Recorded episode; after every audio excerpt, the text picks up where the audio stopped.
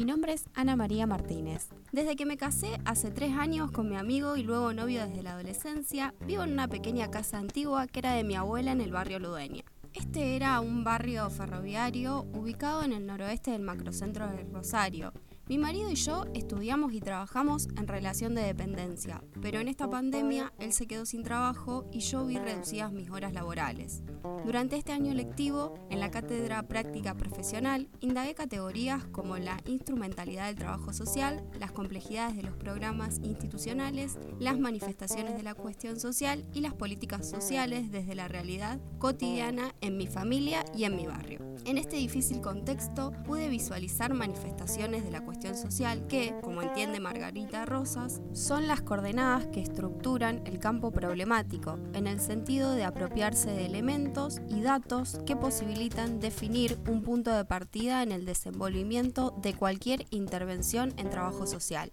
En mi barrio observé las manifestaciones que se expresan en la vida cotidiana de las personas, generando un conjunto de tensiones que afectan sus condiciones de vida y que se construyen en obstáculos para el proceso de reproducción social. Mi barrio ya no es el mismo.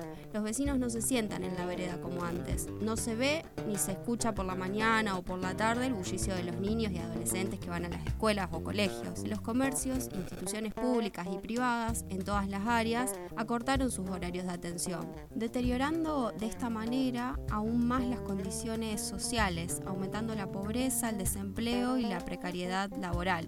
Por el COVID-19 todas estas manifestaciones se agudizaron incrementando la diversidad de desventajas que afectaron a grandes sectores de la población y por ende las contradicciones de nuestra sociedad desigual se hicieron más evidentes. Considero importante resaltar y clarificar la relación del Estado y las políticas sociales. Según Estela Grassi, el Estado es el ámbito de referencia privilegiado de la reproducción social, entendida esta en el sentido amplio de la recreación del reconocimiento de las pautas básicas que orientan la vida social y de la consecuente continuidad elemental de las prácticas sociales, pero también en lo que atañe específicamente a la reproducción de la vida y de la fuerza de trabajo. En este punto, las políticas sociales son un espacio crítico. Como políticas de Estado, condensan la hegemonía y tienen capacidad de normatizar y normalizar. En tanto, el Estado se constituye en un actor en la producción de los problemas sociales, en la delimitación de su propia responsabilidad. La política social del Estado, para hacer frente a esta pandemia, estableció diferentes medidas, como el aislamiento social preventivo y obligatorio. Entender estas políticas sociales que existieron es entender que el aislamiento social y obligatorio fue prioridad para hacer frente a esta situación, así como también las políticas económicas a nivel nacional, como el IFE, que sirvieron como medida para garantizar la protección social, económica a la clase trabajadora y vulnerable, y para evitar una disputa por la hegemonía. Para poder realizar los relevamientos que me los insumos necesarios para acercarme al conocimiento de la realidad de mi barrio, pude utilizar varios instrumentos del trabajo social, que, como dice Ávila, son entendidos como vías tangibles que facilitan la intervención, acción al nivel micro y macro social. Algunas técnicas que utilicé fueron la elaboración de notas de campo para organizar la información recolectada, que luego volqué en una crónica, así como también la realización de entrevistas que son utilizadas por los trabajadores sociales para el conocimiento de personas o de ciertos contextos y un mapeo que me permitió conocer las diferentes instituciones que hay en mi barrio. Dentro de la red institucional que analicé a través del sociólogo francés Dubet, elegiré para esta ponencia al Centro de Salud Provincial número 27 Ramón Carrillo.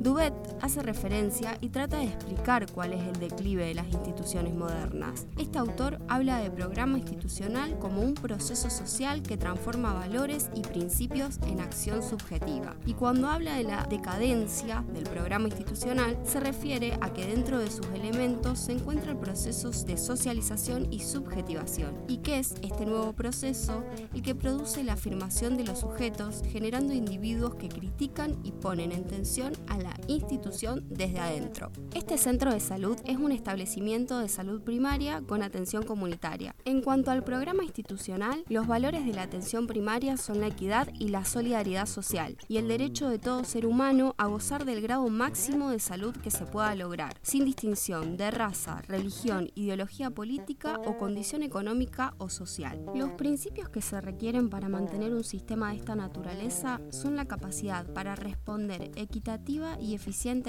a las necesidades sanitarias de los ciudadanos. Indagando con algunos vecinos de la zona, pude preguntarles cuál era la importancia de tener un centro de salud. Su respuesta fue que para la comunidad barrial es muy importante la salita, no solo por la contención que sienten en el barrio y la cercanía, sino también por el hecho de conocer a los profesionales y que estos conozcan su historia de vida y sus lazos familiares. En cuanto al declive del programa institucional, en el centro de salud termina prevaleciendo el modelo médico hegemónico por la demanda de atención, perdiéndose la humanización en el trato. La fuerza de los valores que la legitimaban se pierde y gana la utilidad de los saberes profesionales. Desde la aparición del COVID-19, los profesionales van solo dos días o se turnan para ir. Los centros de salud permanecen abiertos, pero menos horas y con turnos muy espaciados de los profesionales. Con respecto al santuario, podría decir que se respeta aún la lógica de consultorio, donde debe regir la asepsia. Este criterio está relacionado con la intimidad que se debe guardar en la atención a las personas y a las normas de bioseguridad. Ahora bien, cuando hablamos del fin del santuario, podríamos hablar de la articulación entre los centros de salud donde se realiza la primera atención con hospitales, donde se encuentran procedimientos de media y alta complejidad. Tienen demora en los turnos, en algunos casos más de 7 meses, al igual que la atención de un médico especialista.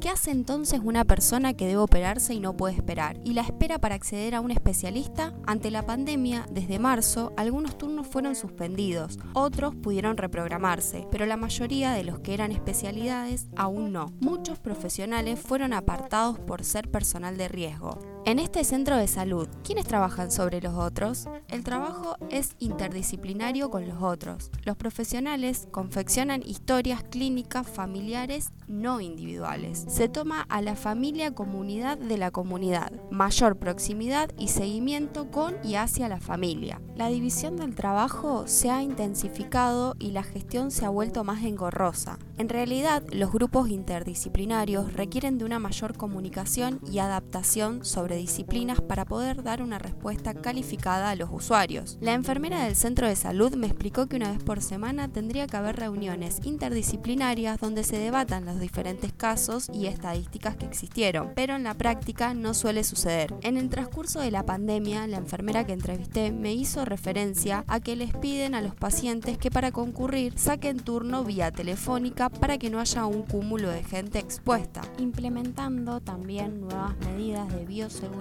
para evitar contagios. En lo concerniente al proceso de sociabilización, subjetivación, cuando hablamos de prevención y promoción de la salud, ejes principales de la política sanitaria que rigen los centros de salud, no hablamos de otra cosa que de formar y cuidar al otro. Para ello, es la familia la unidad donde se debe producir cambios y encontrar un acompañamiento particular de los profesionales. Las enfermedades prevalentes de una comunidad son valoradas. Se valora lo que sabe una determinada comunidad sobre alguna enfermedad y se sociabilizan nuevos conocimientos, nuevas prácticas para un mayor cuidado individual y colectivo. En lo que atañe a la afirmación del sujeto en la relación paciente-médico, el sujeto quiere determinar una autonomía, es decir, ya no ser paciente, sino sujeto de atención. El paciente es el que espera, el que no tiene decisión sobre su cuerpo. El sujeto de atención es el que puede opinar y decidir acerca de su salud y sus expectativas. A partir de la transmisión comunitaria del coronavirus, se priorizaron los casos sospechosos de COVID-19, relegando a los afectados por otras patologías. A modo de conclusión, podría decir que en el trabajo social es relevante la presencia insustituible del vínculo con los otros.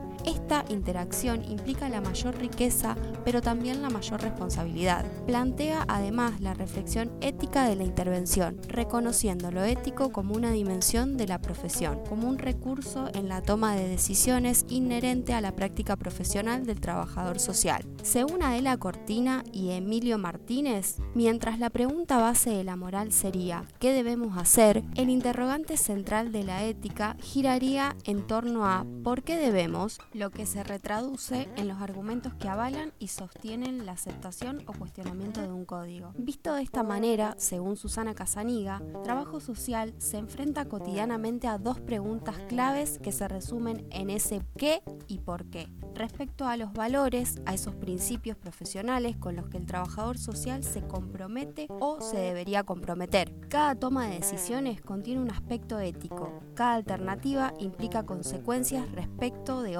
otros, sus derechos, autonomías y libertades y supone un responder por tales decisiones por parte del profesional. Entonces podríamos decir que a dimensión ética en la formación y el proceder es un pilar fundamental en la profesión, así como también lo es la producción de conocimientos. En la actualidad existen por lo menos dos concepciones diferentes de lo que debía ser la producción de conocimientos en trabajo social. La primera aboga por la necesidad de potenciar aquello que se considera propio de la profesión, que correspondería a la intervención social. Por ello, se propone que el objeto de estudio esté orientado a las actuaciones profesionales, lo que permitiría aportar conocimientos desde especificidad profesional, potenciando la distinción del trabajo social de las otras profesiones de las ciencias sociales. La segunda concepción brega por la posibilidad de generar conocimientos tanto desde las intervenciones profesionales, potenciando una intervención social fundada,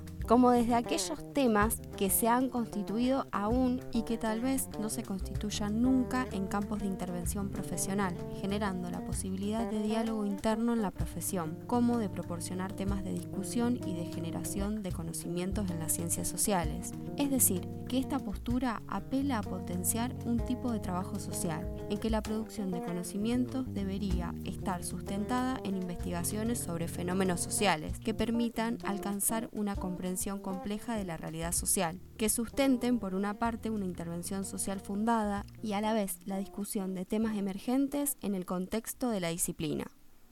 Esta es mi ponencia, donde visibilizo diferentes cuestiones relevantes para la profesión en mi barrio y donde me parece pertinente plantear una intervención comprometida con les otros.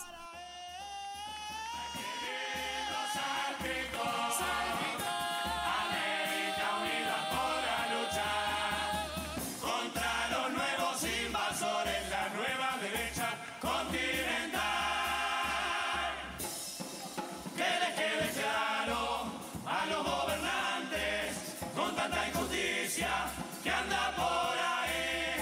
Grecia y una